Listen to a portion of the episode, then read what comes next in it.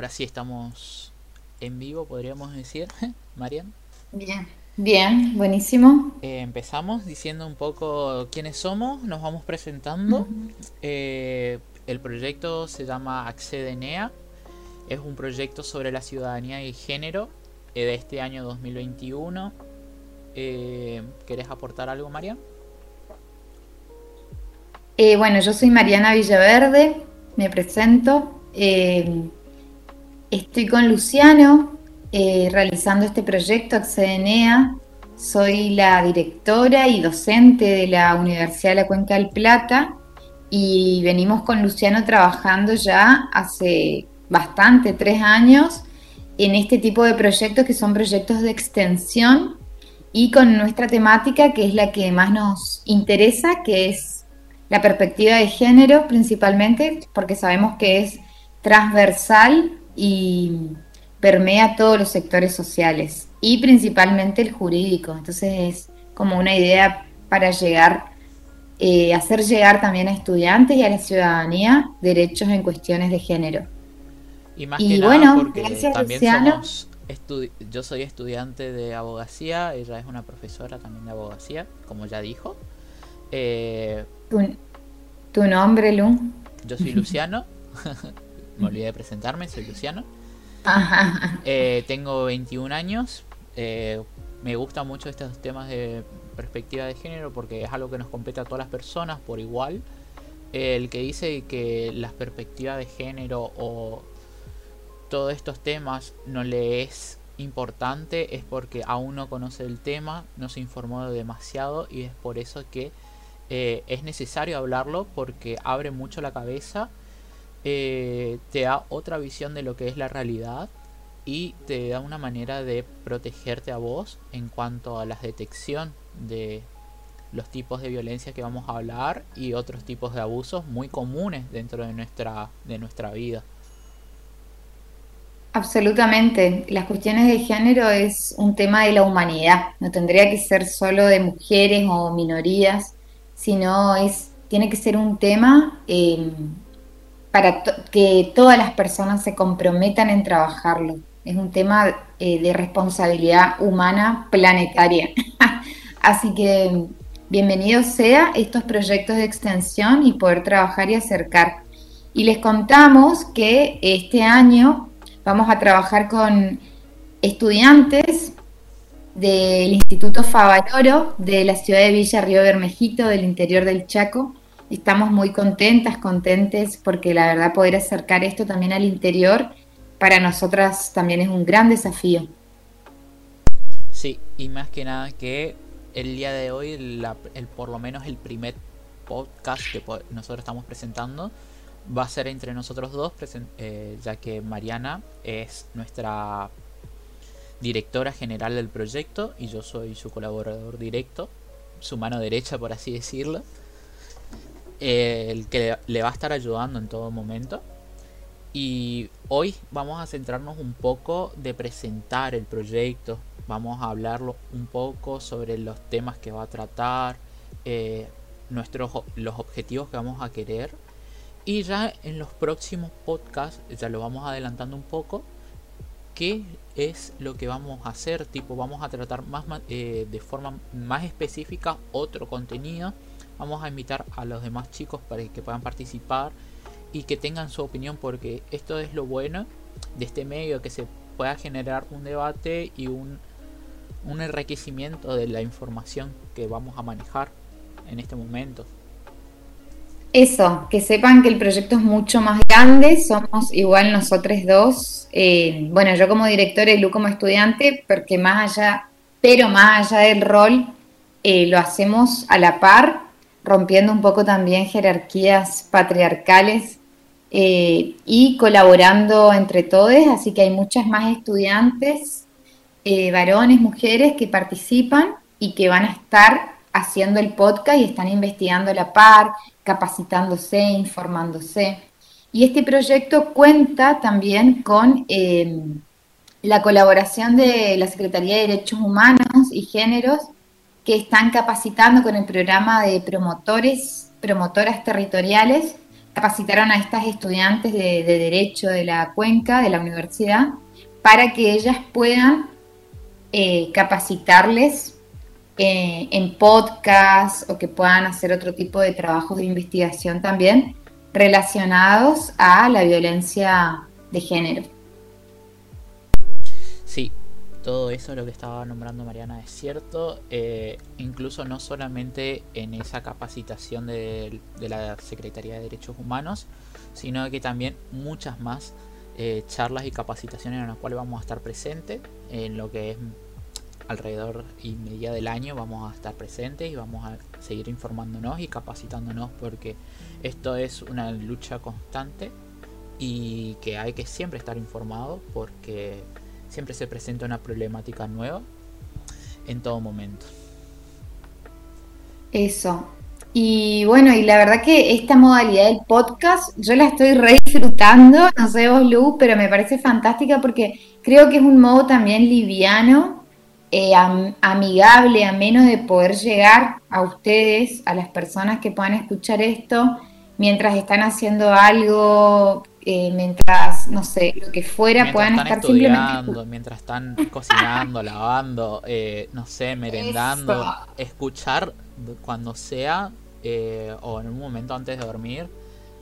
Esto es, es, justamente eso es lo que queremos, que se lo escuchen en cualquier momento, que les sea menos, que tengan interés, si quieren participar en el próximo podcast, vamos a estar habilitando si quieren el chat, en los comentarios también.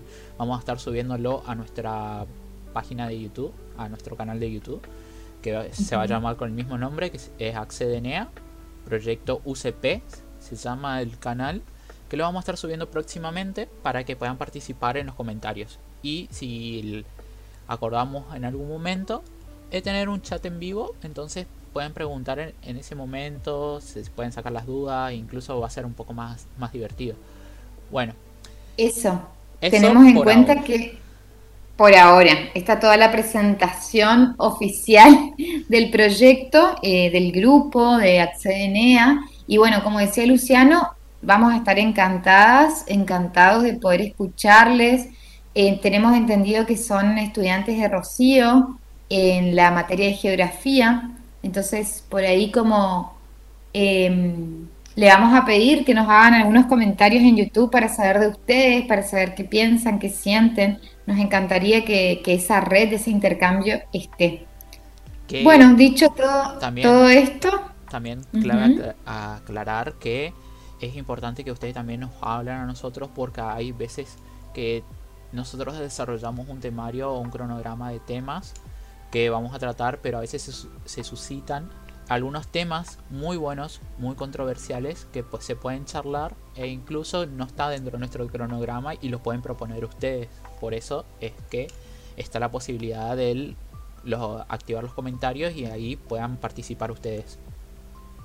Exactamente, eso sería eh, buenísimo, ese intercambio y que podamos acá seguir eh, comentando cosas que a ustedes les interese. No hay una capacitación en esto, sino un intercambio, lo más fluido posible. Bueno. bueno. Eh, para empezar, Mariam, para empezar esta entrevista, como ya nos presentamos, ya presentamos el proyecto, sería bueno empezar con una pregunta disparadora, eh, buena, necesaria y que generalmente plantea la duda de todas las personas que nos están escuchando o en la mayoría, por así decirlo, es qué es materia de género o qué es la materia de género. Bien, bueno, eh, yo antes que nada les comento que con este podcast les mando aparte un material audiovisual para que lo vean, yo comentándoles cosas. Y justo en el material quedo como en esta pregunta de qué es la perspectiva de género, haciendo un pantallazo somero. Pero esto que dice Lu está interesante para poder charlarlo entre los dos incluso. Eh, para mí cuando hablamos de género, eh, primero partimos de la idea que necesitamos colocarnos unas gafas diferentes que son que nos permiten, digamos, visualizar que hay una sociedad que marca diferencias, que discrimina, que excluye, que se llama ese sistema patriarcado, es un sistema que busca siempre diferenciar, estigmatizar eh, y con eso violentar, ¿no es cierto? Busca generar violencia. Entonces, poder hablar de género, poder hablar de perspectiva o de materia de género es poder hacer consciente que existe una sociedad que separa a varones, a mujeres, a personas no binarias en compartimentos estancos y las discrimina y hace que un género sea superior a otro o un sexo sea superior a otro. Entonces poder tener esa conciencia de que existe diversidad en la vida y que podemos ser iguales o vivir en esa diferencia es importante, pero también es importante saber que antes existe esa discriminación, que se impone un género sobre otro. Entonces, poder tener perspectiva de género es tomar conciencia de que hay personas que son más discriminadas y más excluidas que otras. Un poco por ahí. Perfecto. Lu.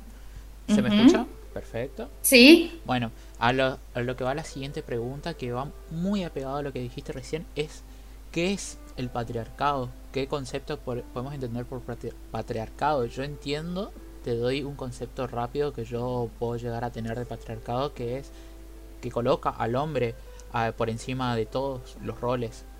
¿Está bien? ¿Me decís? Sí, claro, Lu. Eh, a ver, me parece que está bien ya desde el hecho de que una persona vive y en un sistema y lo pasa por su cuerpo. Entonces, al pasarlo por el cuerpo, ya tiene uno la experiencia, sabe de algún modo ese concepto. Nada más que por ahí es cuestión de ir de a poco profundizando, teorizando, pero ya de entrada vos por ser un varón eh, no hegemónico, ya de algún modo sabes de qué se trata. Eh, el patriarcado es un sistema que busca la dominación, básicamente, busca la separación, en esa separación la dominación. Es decir, siempre busca separar por un lado blancos, por un lado indígenas, por un lado la naturaleza, por un lado las personas, por un lado los varones, por un lado las mujeres, pero en esa división no busca igualar, sino que busca siempre superior, eh, discriminar y convertir una cosa en superior a otra. El hombre superior a las mujeres, el hombre o el adulto superior a niños y niñas, eh, el heterosexual superior al no heterosexual, el hombre superior a la naturaleza. El patriarcado es un sistema que busca dominar, dominar a través de la diferencia, no a través del mismo.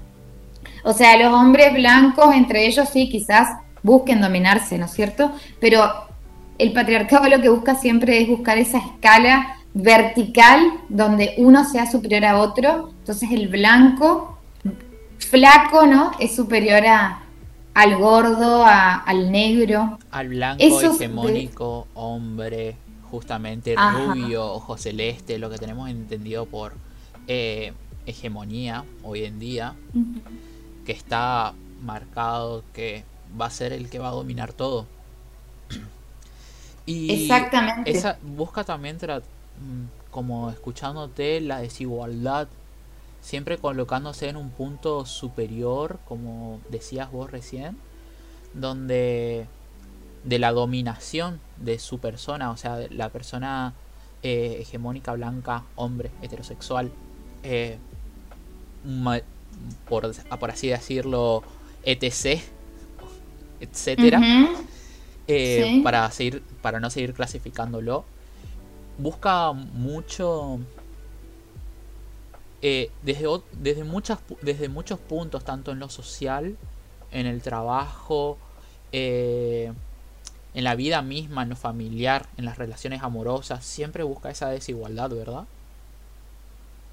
Totalmente. Esa, esa desigualdad que vos hablas, Lu, eh, es lo que produce la interseccionalidad, si se quiere. O sea, el patriarcado al buscar siempre dividir y dominar en esa división y en esa eh, dominación como resultado trae aparejado el racismo, es decir, que exista el invento de que hay una raza que es superior a otra, ¿cómo podemos creer que hay algo superior a otro? Bueno, por todo un constructo histórico, patriarcal, político, que hace que eh, históricamente creamos que realmente el hombre blanco es superior, tiene algo por esencia que es, o por biología, que lo hace mejor persona, mejor eh, en todo sentido, ¿no? En una escala social de valores, lo convierte en un ser humano mejor que la persona negra, indígena. Exacto. Eso, eso es el racismo y también el clasismo que produce esa desigualdad. Porque, como vos decís, desigualdad económica. No es lo mismo en el mundo decir que uno es de Buenos Aires que de, Chaco. no es lo mismo decir que, que es de resistencia o es del interior. No es lo mismo. Y eso también es clasismo, eso también es producto de ese, muchas sistema. Muchas veces decimos nosotros también, eh, más la gente de capital, que es verdad, que no conoce más allá de la capital y dice, ah, vos vivís en el interior, tratando de generalizar todo, sabiendo que hay una comunidad también ahí eh, mucho más importante y como tratar de tratar de disminuir la importancia. Eso es creo que ahora el clasismo que todos tenemos eh, incorporado diciendo, ah, vos sos del interior y no le importa más nada, no le importa de dónde proviene, cuál es su cultura, eh, ¿Qué historia tiene? Nada. Exactamente, se borra la diferencia. El, patriarcado también lo que busca es borrar la diferencia, esa diversidad humana. Yo, por ejemplo, soy de esa espeña, soy del interior, y sé que como están en esta generalidad, siendo del interior, sé que vivo una realidad distinta o que tengo otro tipo de mirada que la gente de la capital pero nunca va a ser lo mismo yo de esa espeña que una persona de otro lugar, ¿no? Ni de Quitilipi, ni de Machay, ni de Bermejito. Son realidades totalmente distintas y como vos decís, Lu, culturas diferentes. Hay diferencias eh, que son borradas, que son borradas. Sí, exacto. Eh, y bueno, lo que vamos al siguiente tema, un poco yendo al tema de la cultura. Sabemos que vivimos en una cultura binaria, esta cultura binaria, eh, para un poco profundizarlo antes que entres en el tema, Marian, sabemos que la cultura binaria es con respecto al género nuestro, sino tanto al masculino como al femenino. Desde chiquitos vivimos en esta cultura binaria en donde cuando nacemos a las mujeres ya se le pone una argolla en el oído para detectar de que son mujeres, al hombre se le documenta como que hombre, tipo ya se hace una percepción de la persona, que ya es un tema complejo. Eh, y hablando siempre en, este, en esta cultura del binarismo, eh, cuando los crecemos hay justamente juguetes para nosotros, ropa para nosotros que se nos asigna. Bajo todo este lema de la cultura del binarismo, ¿qué, qué podés argumentar, Marian, acerca de esto?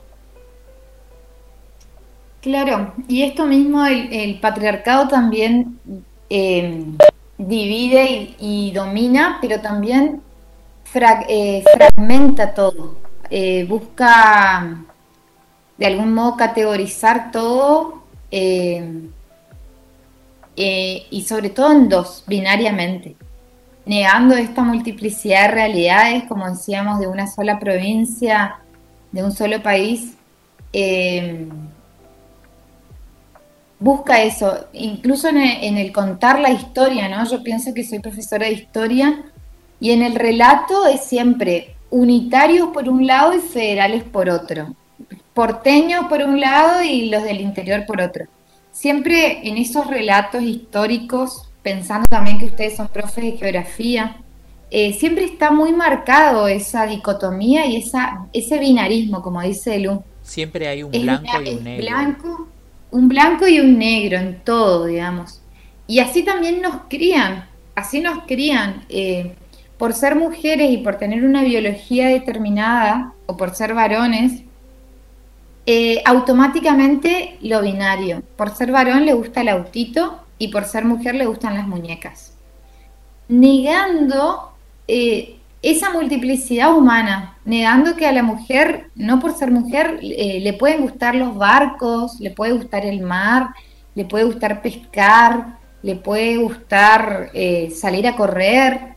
Digo, somos personas en, en todo sentido y nos puede gustar lo mismo o algo totalmente diferente. Eh, y lo mismo a los varones. A los varones les puede gustar vestir de un modo totalmente diferente eh, usar el pelo o la piel, no sé, ponerse crema, les puede gustar y no por eso incluso está mal o, dejan de ser ellos mismos. Entonces me parece como que mm, justamente esta cultura lo que hace es eh, limitarnos todo el tiempo, nos limita en esa binariedad, en ese pensamiento eh, bueno o malo, como vos decís, Lu, o blanco o negro cuando en realidad hay un montón de otras posibilidades y gamas de colores.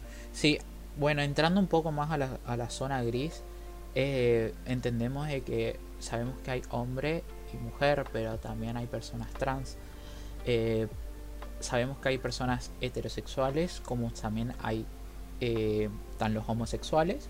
Pero también existen otras identidades sexuales también invisibilizadas por ese binarismo, porque todos entendemos que, ah, bueno, existe el heterosexual y existe el homosexual, pero también existe el bisexual, el transexual, el, todas las identidades sexuales hoy en día reconocidas, las identidades queer, eh, que son también muy importantes y que son poco visibilizadas también dentro de la comunidad, clave aclarar que eh, hoy en día la comunidad también invisibiliza a la misma comunidad, a otras identidades sexuales, por decir, ah, bueno, vos tenés que pertenecer a una u otra, pero eh, tratando de encasillarla siempre en un lado. Y eso es un poco de la naturaleza del hombre. Tratamos de encasillar o etiquetar todo aquello que, no, que desconocemos. Tratar de darle un nombre. Eh, me quedó una, una, frase muy grabada en mi cabeza, en la cual nos eh, está buena para debatir, que se llama eh, Si no se nombra, no existe, y si no existe, no tiene derechos, haciendo alusión a todos los derechos que se han logrado en cuanto a la, a la lucha de las, de las personas de identidades diferentes, a las, justamente a las mujeres también, porque fue un momento también muy invencibilizado a lo largo de la historia. El, por decirlo así, la oportunidad de las mujeres, el lugar de las mujeres fue muy invisibilizado porque hubo bastantes conflictos en cuanto a la estructura social que teníamos en esa época, eh, lo cual todo fue un cambio, todo, todo el día de hoy hay un cambio de, de menor o mayor medida, pero siempre hay un cambio. Por eso me gustaría hablar de esa sección o esa parte gris, empezando con los cambios que hubo sobre eh, la materia de género. Eh, por ejemplo, te doy un tema. Eh, el derecho a voto de las mujeres al principio. Todos sabíamos que las mujeres no podían votar. Le damos a entender de que ellas no podían votar porque tenían un desequilibrio hormonal, que tenían algunos días y que por eso no se le encontraba aptas para votar. Pero hoy en día han logrado bastantes competencias, por así decirlo, a nivel jurídico, ya que tienen derechos, son personas también, pertenecen a nuestra sociedad e incluso son formadoras de un montón de hechos muy importantes en nuestra sociedad. ¿Tenés algo que decir, Marian, acerca de esto? ¿Agregar algo? Sí, Lu, re importante. Bueno, porque también eh, lo que vamos a estar viendo, charlando este tiempo, tiene que ver con los derechos, ¿no? Que parece que no fue magia, digamos, ¿no? No de un día para el otro tenemos derechos. Eh, ahora parece que estamos viviendo, parece, digo, entre comillas, estamos y parece a la vez las dos cosas, viviendo como un momento histórico de mucha efervescencia en cuanto a los derechos de las mujeres, los derechos eh, de también la comunidad LGTBI, estamos en este contexto, digamos, pero no hay que tener en cuenta la historia siempre, ¿no? Hay que tener en cuenta de dónde viene, de que hay un proceso de lucha eh, de hace muchos años, incluso antes de la dictadura militar, eh, mucho antes, ¿no es cierto? Donde eso se viene pujando, pujando hasta que, bueno, explotó con la cantidad de femicidios que existen en el país, en el mundo, y la demanda cada vez se hizo más fuerte hasta que logramos ciertos derechos. Todavía no todos, pero podemos decir que hay una perspectiva bastante importante de derechos. Em, pero no siempre fueron así. O sea, desde los griegos, que tenemos nosotras siempre mirando la historia, ¿no? Tenemos siempre eh, presente la historia griega porque de ahí viene nuestra cultura occidental. Ya Aristóteles decía que las personas que tienen útero no pueden ser parte de la polis, no pueden ser parte de la política. Y quienes tenemos útero somos las mujeres. Y la palabra eh, útero eh, viene, o sea, la palabra útero etimológicamente, eh, la palabra histeria, mejor dicho, etimológicamente viene de útero. Quien es histérica es porque tiene útero. Entonces, bueno, hay un sistema que, que, es extremadamente misógino, odiador del cuerpo de las mujeres, odiador del cuerpo femenino. Eh, y, y, esto viene de antaño, entonces, bueno, nos, nos acordar un poco, perdón por interrumpir, Marian, que, por ejemplo, en, el, derecho romano entendíamos que la mujer era una cosa, una simple cosa, como que tenía que estar siempre a favor de su marido o, del padre, hombre, siempre hablando del hombre. Eh, cómo se le quitaba un montón de derechos siendo una cosa, era como en el matrimonio se la veía como una simple cosa que vos comercializabas con ella y que para casarte comercializabas a tu esposa. E incluso si te querías, bueno, no sé, eh, ya no me acuerdo ya esta parte, si te querías separar, le seguías comercializando a tu esposa, eh, seguías siendo un objeto a tu cuidado, en lo cual era muy grave. Pero es un, es un pensamiento de la época, por no tener un conocimiento tan extenso de, la realidad como hoy tenemos, que ya es un cambio un poco más importante, las mujeres tienen eh, lugares de poder, bueno, siempre poniendo en claro que siempre va a haber una desigualdad entre hombres y mujeres, en la cual las mujeres hoy en día eh, ocupan cargos políticos, cargos de mayor jerarquía dentro de niveles institucionales, tienen trabajos también hoy en día bastante reconocidos, pero eh, como decíamos, de, hablar de los derechos que se van ganando, hoy en día por mucho más derechos que se haya ganado, por, por ejemplo, acá en Argentina, sigue habiendo un conflicto social de, a nivel comunitario que no nos permite seguir avanzando. Tenemos muchos derechos ganados, sí, pero a nivel social estamos todavía un poco atrasados, todavía no llegamos al nivel de nuestras leyes y es por eso es que hay un cambio que se va dando de a poco y se va generando en las nuevas generaciones, porque eso veo yo hoy en día que las nuevas generaciones están cambiando lo que las generaciones anteriores eh, tuvieron el error de cometer.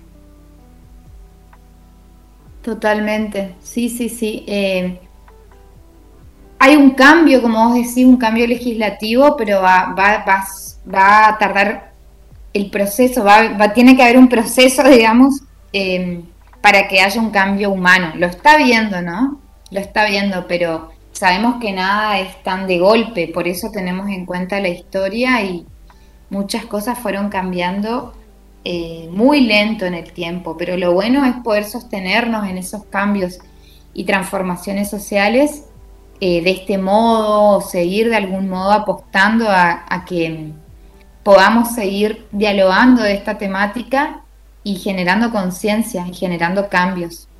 Porque sabemos que es posible, sabemos que es posible el cambio.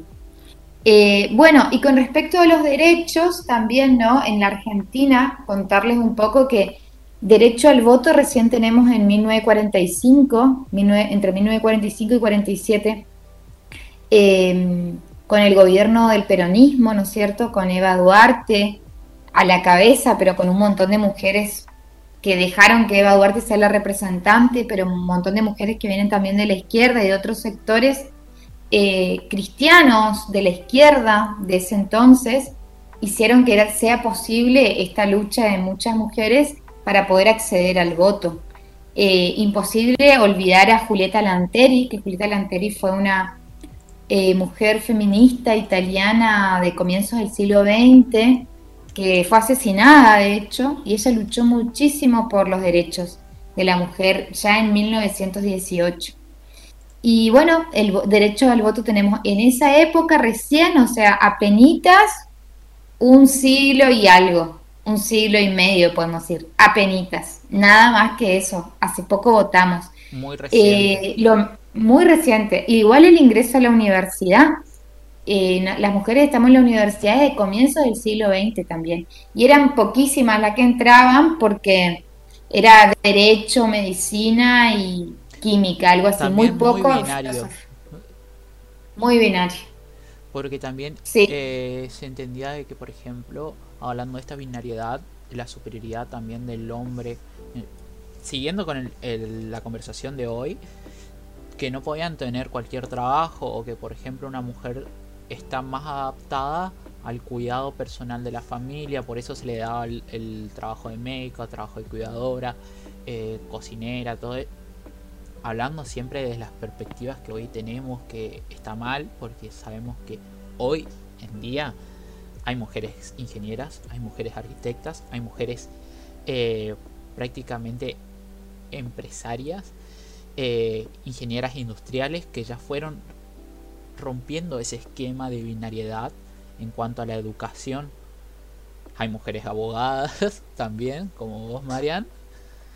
Eh, en lo cual hay mucho, mucho cambio, como vos decís, pero todo se fue desde el, principio, donde hubo esta seccionalidad por la educación de las mujeres y de los hombres, fue cambiando, sí. Y eso. También cabe aclarar de que nuestra historia también es reciente. Argentina tiene historia pero los cambios más rotundos se fueron llevando en los últimos dos siglos, donde se incorporaron justamente los, derechos fundamentales, los derechos sociales, eh, en el último siglo, por así hablarlo. E incluso hablamos mucho de que ya se ganaron derechos, como decimos, pero hay una lucha, sigue habiendo una lucha y que la lucha siempre va a estar presente nuevamente cabe aclararlo. Totalmente. Y cada quien también puede luchar a sus modos, a sus tiempos y a sus maneras, ¿no? Eh, siempre decimos que muchas cosas empiezan por la casa. Eh, bueno, y otro derecho que me encantaría aportar antes de ir cerrando es el divorcio. El divorcio vincular, como lo llama la ley, lo tenemos recién desde 1987. Ni siquiera es un siglo. O sea, las mujeres nos podemos divorciar eh, recién a partir del 87, como un derecho de las mujeres. Eh, eso es muy importante también tenerlo en cuenta, digamos, porque también parecería que... Estamos, eh, siempre están sujetas al, al hombre, justamente, y eso fue un cambio bastante importante. Sí, es un cambio, sigue siendo un cambio bastante importante para poder tener libertad en con quién me quiero casar, eh, acostar, vivir mi vida, maternar, paternar. Eh, estos derechos, digamos, que hoy parece como que cualquier persona puede acceder fácilmente, han tenido su, su implicancia tan simples como es con quién quiero vivir mi vida o cómo elegir vivir mi vida, mi sexualidad, mi, intimidad.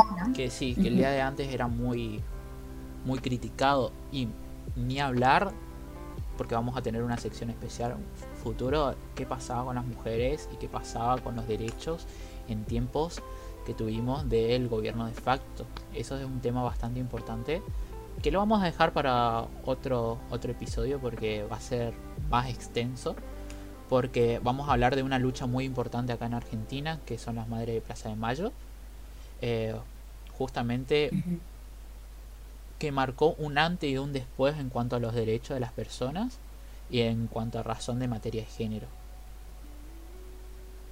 Buenísimo, me encanta, me encanta todo lo que tenemos por seguir creando y apostando. Exacto. esto fue el ah, primer episodio que tenemos nosotros. Eh, por lo menos es un pantallazo amplio. Debatimos un montón de cosas. ¿Cómo te sentiste, Marian, por ser este primer episodio? Muy fluido, me encantó. Me parece que eh, muchas cosas, muchas cosas para deshilar, para ir tejiendo, para ir como eh, profundizando un poquito cada vez más. Me parece que tenemos un montón de cosas y ojalá podamos seguir haciéndolos y nos sigan escuchando. Queremos saber también qué sintieron y qué pensaron. Sí, para eso pueden dejarnos en, en los comentarios o en la próxima vez que nos estén escuchando. Si podemos tener ya un chat habilitado para ustedes, es muy bueno. Vamos a dejarle nuestras redes de contacto también abajo y van a aparecer en pantalla que va a ser nuestro correo por si tienen algún, algún tipo de duda o información que quieran ser resueltas. Eh, y más que nada eso, darles una herramienta a ustedes para poder expresarse. Nosotros vamos a hablar. Si quieren algún tema en específico, se lo va a hablar a profundidad. Y este es el comienzo, más que nada, de este proyecto que es Accedenea 2021. En cuanto al trabajo sobre la ciudadanía y género, fue un placer tenerte, Marian, hoy en día. Yo también voy a estar participando activamente. ¿Unas últimas palabras? Bueno, que lo mismo digo, Lu, que es un regalo poder trabajar con vos de esta manera tan honesta y comprometida que tenés también y que hace que este proyecto también tenga ese componente. Y me encanta porque finalmente creo que el género es eso, ¿no? Un montón de temas para seguir hablando, charlando, que no se agota en un único tema, sino que es un sinfín porque es permeable a toda la sociedad, a todo sector humano. Así que un placer poder estar en este proyecto y gracias a todas las personas que nos estuvieron escuchando, acompañando. También quiero agradecer muchísimo, bueno, a la universidad, a Silvana Pérez, que es la secretaria de Derechos Humanos, a Laura López, que es quien nos pudo acercar esta red entre Bermejito, Derechos Humanos y la Cuenca, a Rocío, que es la profesora, un gran saludo a cada uno de sus estudiantes y también a Graciela López, que nos estuvo colaborando un montón. Y si no olvidarle a eh, nuestros colaboradores que hoy estuvieron ausentes, que van a estar presentes en las en las futuras sesiones donde vamos a tener y que ellos fueron también un pilar fundamental para nosotros hoy poder estar acá porque sin ellos hoy no estaríamos hablando de esto ni siquiera está formando esta, este proyecto tan, tan grande de nuevo. Exactamente, y nos vemos la próxima semana, nos escuchamos la próxima semana. ¿Alguna frase con la que quieres cerrar, Lu? No, eh, ¿Algo que... ¿quisieras decir algún poema, algo que quieras para cerrar?